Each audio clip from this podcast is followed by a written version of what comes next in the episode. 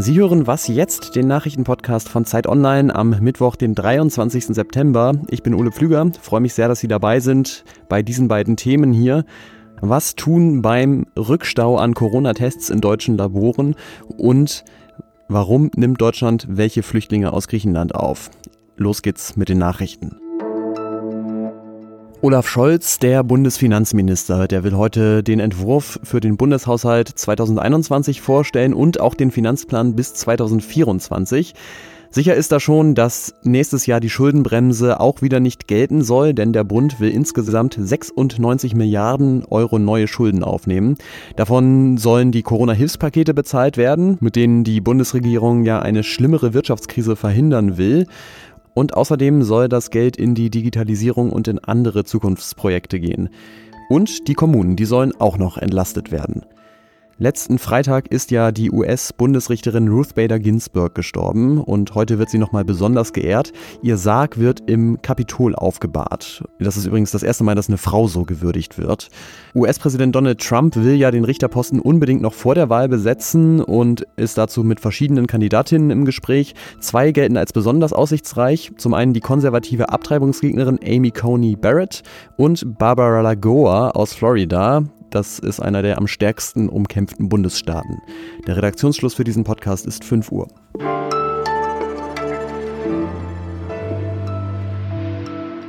Was war nochmal der Plan gegen das Coronavirus? Kann mir da jemand helfen? Insgesamt gilt weiterhin die Strategie, glaube ich, testen, testen, testen. Testen, testen, testen, testen, testen, testen, testen, testen, testen, testen. Klug testen, damit die Laborkapazitäten nicht überfordert werden. Genau, möglichst viele Fälle möglichst früh erkennen und dann auch isolieren natürlich. Das war immer ein ganz wichtiger Teil der Pandemiebekämpfung. Jetzt ist aber in letzter Zeit die Frage aufgekommen, ob wir das hier klug testen gerade überhaupt noch tun. Denn in einem Lagebericht des RKI steht jetzt, Zehntausende Tests pro Woche bleiben unbearbeitet. Es gibt also so einen richtigen Rückstau. Und über den möchte ich jetzt sprechen mit unserer freien Autorin aus dem Wissensressort, Alisa Schröter. Hallo. Hi. Wie kommt denn dieser Rückstau zustande? Also vielleicht muss man davor einmal ganz kurz erklären, was das eigentlich für Zahlen sind, die das RKI da immer als Rückstau bezeichnet. Die meisten Labore berichten nämlich am Ende einer Woche immer, wie viele Tests sie nicht geschafft haben, in dieser Woche zu bearbeiten. Also wie viele sie sozusagen von Sonntag in die neue Woche mit reinnehmen. Und das beinhaltet eben auch solche Tests, die jetzt irgendwie Sonntagnachmittag erst reinkamen und noch nicht mal 24 Stunden im Labor lagen. Ähm, trotzdem kann man von dieser Zahl dann so ungefähr ablesen, wie es um die Arbeitsbelastung in diesen Laboren steht. Und da zeigt sich eben, wie du gesagt hast, dass ähm, einige Labore gar nicht mehr nachkommen mit der Bearbeitung. Einzelne Bundesländer sind da mehr betroffen von als andere, unter anderem Bremen, Hamburg, Bayern und Baden-Württemberg. Und das Interessante ist, dass der Zeitraum, in dem diese Zahlen angestiegen sind, eben genau mit der Zeit übereinstimmen, als Bund und Länder damals entschieden haben, dass Reiserückkehrende aus Risikogebieten sich verpflichtend testen lassen müssen und Reiserückkehrende aus Nicht-Risikogebieten sich aber auch kostenlos testen lassen können. Könnte man das nicht einfach irgendwie in den Griff kriegen, indem man die Kapazitäten noch weiter ausbaut? Also diese Kapazitäten, die lassen sich auch noch minimal ähm, ausweiten, wie du das schon richtig gesagt hast. Allerdings auch nicht unbegrenzt. Und das Ding ist eben, dass diese Kapazitätsgrenze auch nicht dazu da ist, ständig ausgereizt zu werden. Die ist eigentlich nur dazu da, dass man kurzfristige Spitzen mal in der Belastung abfängt. Und wenn die Labore ständig am, am Limit arbeiten, dann haben sie sozusagen keinen Platz mehr nach oben, wenn es Ausbrüche gibt, um da den, den größeren Testbedarf zu decken, wo ja auch die Tests sinnvoll sind. Was könnte es denn da für Wege geben, trotzdem diese Überbelastung von manchen Laboren dann in Zukunft zu verhindern? Also ganz wichtig ist, dass priorisiert wird. Wer kriegt im Falle einer Engstelle äh, eher einen Test als andere. Und die nationale Teststrategie, die wir jetzt gerade eben folgen, die sieht so eine Priorisierung auch vor. Wenn es also zu einem Engpass von diesen Kapazitäten käme, dann wären zuerst mal symptomatische Personen dran, weil man bei denen ganz eindeutige Zeichen auf eine Infektion eben sieht. Danach kämen dann Bewohner und Personal in Gesundheits- und Pflegeeinrichtungen, in denen das zu einem Ausbruch kam. Und danach erst kämen Reiserückkehrende aus Risikogebieten, Leute aus Einrichtungen wie zum Beispiel Schulen, in denen es auch zu einem Ausbruch kam, oder etwa Besucher von Pflegeheimen. Und ein ganz wichtiger Baustein ist auch, um die PCR-Kapazitäten zu entlasten, alternative Testmethoden zu benutzen, also zum Beispiel Antigentests. Die sind zwar nicht so genau wie PCR-Tests, können aber insbesondere dann eingesetzt werden, wenn es um Geschwindigkeit geht. Also beispielsweise mein Kita-Kind wacht auf und hat Husten und ähm, ich möchte gerne wissen, kann es in die Kita oder nicht dann kann so ein Antigentest eben ganz schnell Klarheit verschaffen. Aber all das ist eben nur denkbar, wenn jetzt diese Antigentests, die so langsam auf den Markt kommen, auch wirklich sich als äh, verlässlich genug herausstellen. Ja, die wären auf jeden Fall eine weitere gute Waffe im Kampf gegen das Virus. Hoffen wir, dass das schnell klappt. Vielen Dank, Alisa Schröter.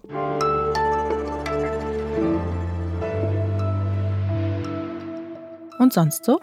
Diese Stelle in der Sendung, das und sonst so, das ist ja immer so ein bisschen die Wundertüte in was jetzt. Hier kann alles passieren, aber eben auch nichts. Und heute passiert ja mal nichts, denn es hat sich eine Hörerin bei uns beschwert, wir würden hier zu viele triviale Dinge erzählen von Krokodilen in der Unstrut und in anderen deutschen Flüssen und auch zu viele Bücher von irgendwelchen Kolleginnen empfehlen. Wir haben da viel drüber diskutiert, über diese Kritik und können das zum Teil nachvollziehen, aber uns würde interessieren, sind Sie das auch so oder völlig anders? Was wünschen Sie sich von dieser Rubrik? Also finden Sie es gerade toll, wenn irgendwelche Tierstories hier kommen oder Ihnen Bücher empfohlen werden? Ähm, wünschen Sie sich lieber sowas wie einen kleinen Kommentar? Ja, oder eben ein Brüllduell zwischen britischen Parlamentssprechern. Und, Schreibt in die Comments, würde ich sagen, wenn ich YouTuber bin, aber weil ich was jetzt moderiere, sage ich nur was jetzt zeit.de. Wir freuen uns über Ihre Meinung.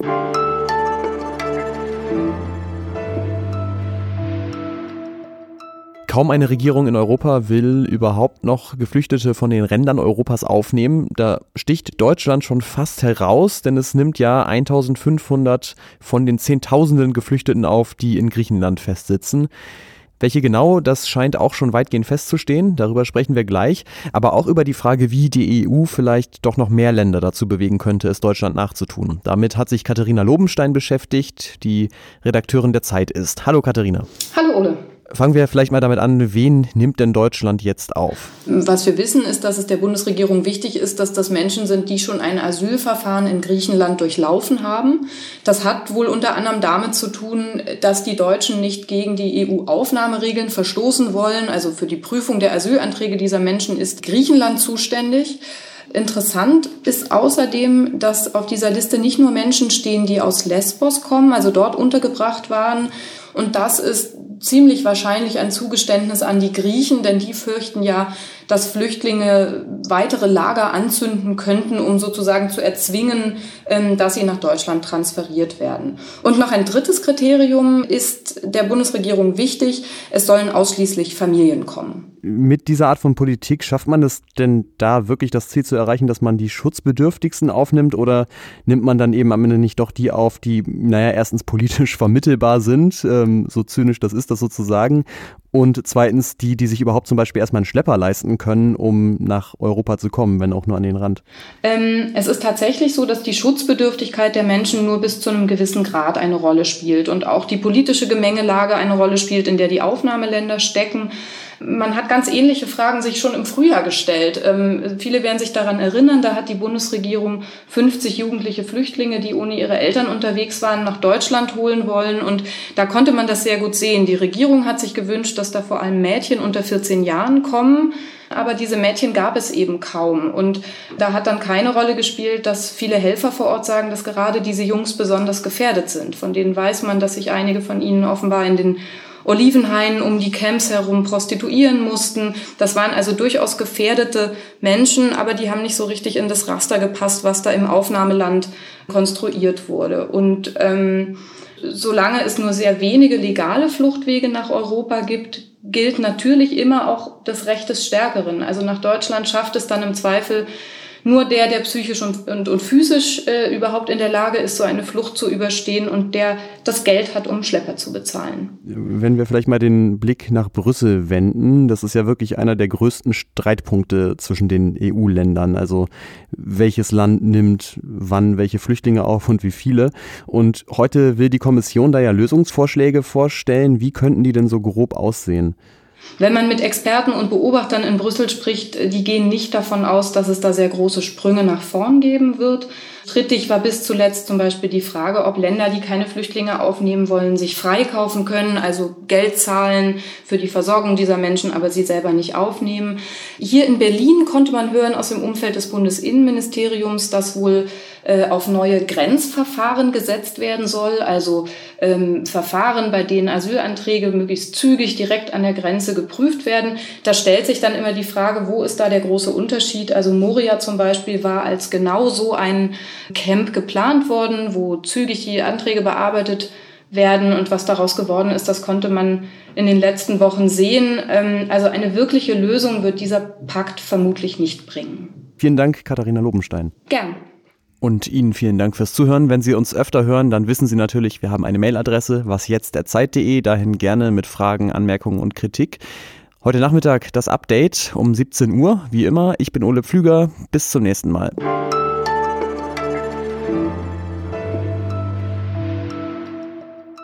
Ach so, du wolltest noch gar nicht, dass ich losquatsche?